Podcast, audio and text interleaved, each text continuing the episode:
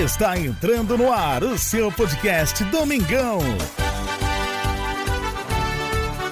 Mengão em Foco.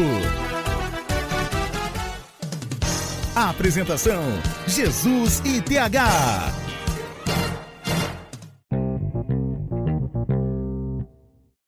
Salve, salve nação rubro-negra! Jesus com vocês mais uma vez. Aqui é Mengão em Foco, começando mais um podcast do Mengão Queridão. Hoje, dia 6 de abril de 2023. E ontem o Flamengo começou com um vexame, um belo vexame na Libertadores 2023. O Flamengo foi até o Equador enfrentar a equipe do Alcas. Um feito histórico para o Alcas. Venceu o Flamengo, o atual campeão da Libertadores, de virada por 2 a 1. Bem, vamos começar a falar um pouquinho sobre esse jogo. Eu acho que não vou demorar muito nesse podcast, não vou falar muito. Vou tentar falar apenas o essencial. Primeira coisa que a gente tem que destacar é que o Flamengo, né, o Vitor Pereira, o Flamengo, ele basicamente subestimou a equipe do Alcas. Na verdade, todos nós subestimamos. Eu posso dizer também que eu imaginei, imaginei tanto que eu falei aqui no podcast, que os nossos adversários da Libertadores são fraquíssimos. O Alcas, o Nublense, lá do Chile. E nessa, nessa de subestimar o time, a primeira coisa que o VP faz, coloca um time ali que a gente pode considerar o time atualmente reserva. Não é o time titular. Um time com jogadores mesclados ali, da base, é, Felipe Luiz. Eu quero destacar também que entrou o Gabigol e o Everton Ribeiro. O pessoal tanto fala, eu já falei aqui em podcasts anteriores, a imprensa fica dizendo que Everton Ribeiro não pode ser banco, Gabigol não pode ser banco, enfim.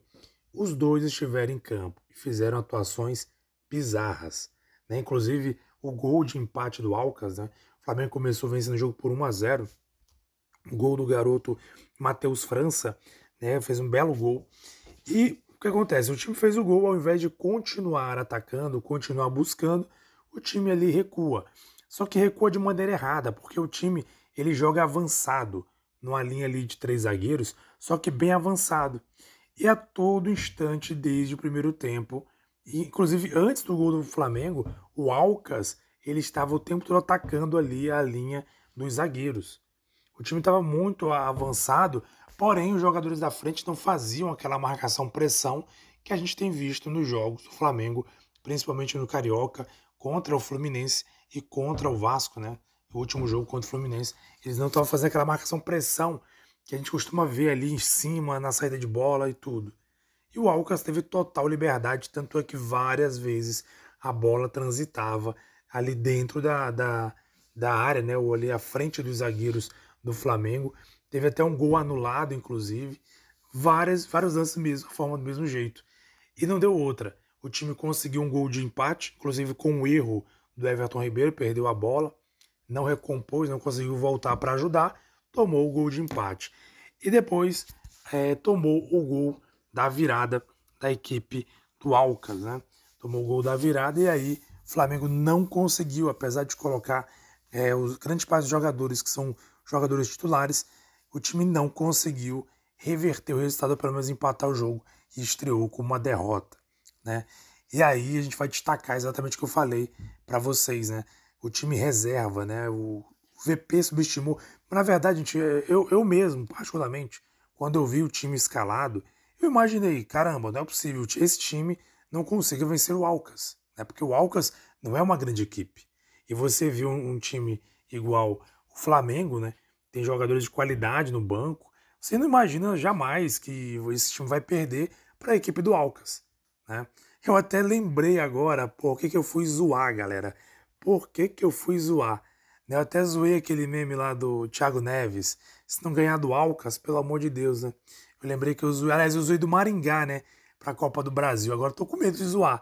Porque esse time que entrou em campo, olha, gente, muito abaixo. O time não, não rendeu.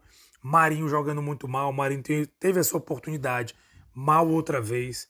E aí é que eu fico observando, né? Torcedores ficam criticando. Ah, porque eu já vi torcedores nas redes sociais falando isso. Ah, porque esse técnico tem que sair, o Marinho tá no banco, ele quer uma oportunidade, né? Quando todo mundo saiu ali de folga naqueles três dias e o Marinho ficou treinando sozinho.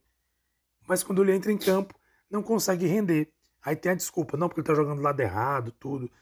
É, galera, tá difícil. É difícil. O Flamengo pare, parecia, né, tá numa evolução, de repente toma, toma uma derrota de virada dessa contra a equipe do Alcas, do Equador. Se duvidar, a única vitória da equipe na Libertadores, que o Flamengo é disso, né? É de, de proporcionar essas situações, de favorecer é, times, né, muitas vezes inferiores, né, tecnicamente, e deixar escapar vitórias, né, tomar gols de derrota e deixar o time é, inferior tecnicamente em evidência. E foi o que aconteceu.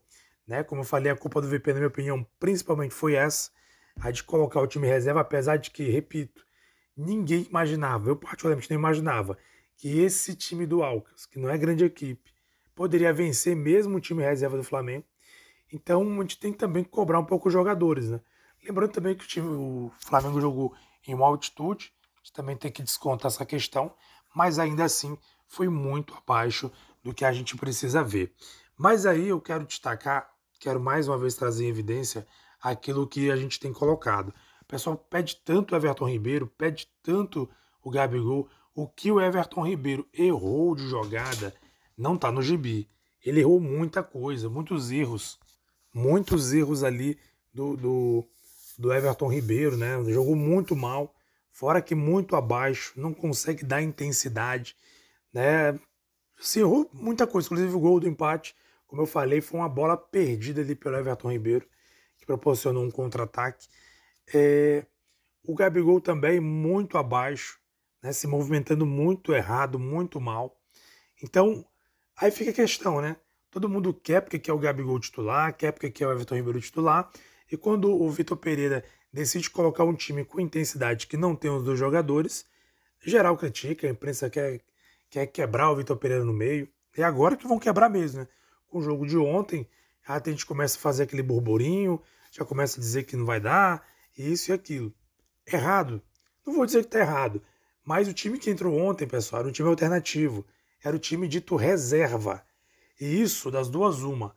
Ou vai provar que o técnico realmente não é bom, ou vai provar que os jogadores que ele tem contado como titular e a forma de jogo como ele tem colocado esses jogadores de titulares é uma forma que ele encontrou que vai ser a forma ideal para o time jogar. Né? E aí já vem a galera começa a pedir o Jorge Jesus, que o Jorge Jesus já saiu do Fenerbahçe, né? E já tem a galera pedindo Jorge Jesus e tal, aquele negócio todo. É complicado o Flamengo, gente. É difícil, sempre é criando uma crise. Uma coisa mesmo que o TH falou né, lá no, no nosso grupo de WhatsApp, que todo ano é isso. Mas se você observar, é verdade. Todo início do ano Flamengo até maio, junho, é essa mesma ladainha. É o time jogando mal, é o time se arrastando, é o time não conseguindo render, é o time perdendo jogos, é o time perdendo campeonato. É tudo isso. Aí quando chega de junho em diante, né, troca o treinador, aí vem o time começa a jogar maravilhosamente bem do nada. É, não sei nem o que dizer mais. Eu quero a sua opinião. Você acompanha nosso podcast, no Spotify principalmente. Deixe sua opinião, escreva aí no comentário do nosso podcast o que você acha do jogo, o que você achou da do Vitor Pereira, como ele tem atuado, se você acha que ele deve continuar assim, se foi um erro, se você atribui totalmente o erro ao Vitor Pereira, ou se você acha também que os jogadores têm sua parcela de culpa, na verdade, na minha opinião, tem sim sua parcela de culpa, falta intensidade, falta muita coisa. Para os jogadores que entraram, principalmente os jogadores que entraram como titulares nesse jogo.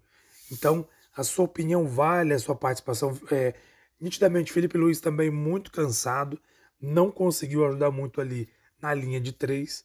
Né? Gente, é uma série, um show de horrores. O segundo gol, principalmente, né, os zagueiros ficaram totalmente ali parados, né, não conseguiram acompanhar. O jogador do Alcas invadiu e o Santos ainda saiu ali é, na entrada da área, né? Saiu meio que sem convicção, porque não quis tocar na bola, talvez pensando que estivesse fora da área, e acabou é, tomando um gol aí na saída de bola. Bizarro, gente, bizarro. É, o Flamengo estreia com derrota na Libertadores, infelizmente, mas vamos que vamos, né? Como disse o VP, do, é, não tem muito que lamentar. Domingo já é final contra a equipe do Fluminense. E o que eu falei ontem no grupo, no grupo Participo de WhatsApp. Se o Flamengo entrar com essa mesma mentalidade, com esse mesmo pensamento, querendo segurar resultado, querendo manter resultado, como quis manter contra o Alcas segurando o jogo contra o Fluminense, a gente vai tomar. A gente vai tomar. Então a questão toda é jogar com a mesma intensidade, a mesma pegada, o mesmo ritmo para conseguir ser campeão carioca. Um abraço, nação, saudações rubro muito obrigado pela audiência e estaremos aqui sábado fazendo aí um pré-jogo entre Fla-Flu na final, segundo jogo da final do Campeonato Carioca.